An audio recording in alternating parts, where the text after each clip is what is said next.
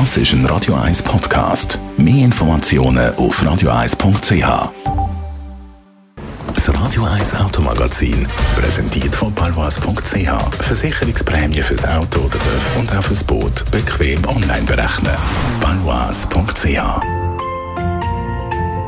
Radio 1 Autoexperte Nina Vettel, wir reden heute über das Modell äh, Alpine A110 Alpine, Alpin, Alpine, wie heißt es richtig? Ja, also das Französisch ist, würde ich mal sagen, Alpine, nicht Alpine. In den 50er Jahren hat es einen, einen sogenannten Jean Redelet der hat die Marke Alpine gegründet. Das war eigentlich ein Renault-Händler und der hat bestehende Modelle genommen und hat die sportliche gemacht, auch für Renneinsätze. Und dann hat er auch angefangen, eigene Modelle zu bauen. Und zwar ist das die Alpine wo eigentlich die berühmteste Version A110 Berlinette. 60er und 70er Jahre ist sogar Rallye-Weltmeister geworden, das Fahrzeug. Dann hat es nachher noch weitere Alpine-Modelle gehabt, die nicht mehr ganz so groß geworden sind oder nicht mehr ganz so berühmt sind. Äh, Renault hat dann die Marke auch übernommen. Also Renault Alpine hat es zwischendurch geheißen. Und jetzt hat Renault die Marke wiederbelebt, einfach als Alpine. Neuauflage. Und wie nah ist jetzt die Neuauflage am Original?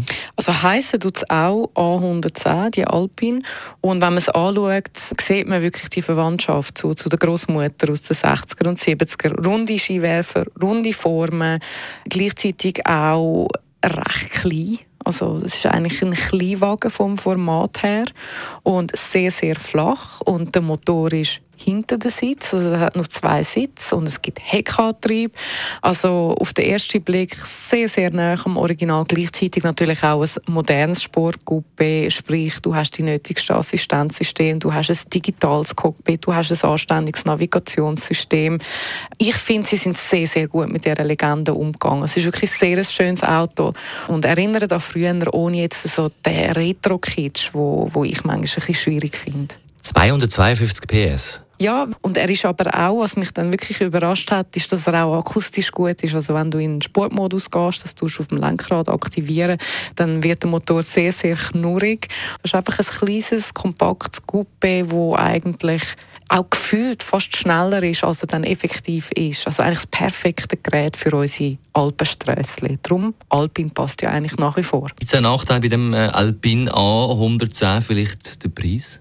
Der Preis ist ähm, jetzt für die Premiere Edition, die ich gefahren bin, startet bei 62'000 Franken. Ich finde, das ist es ist nicht günstig, aber es ist absolut okay für das, was man kriegt. Also ein bisschen, wenn man vergleicht, was sonst auf dem Markt ist an Sportcoupés mit Heckantrieb und so weiter.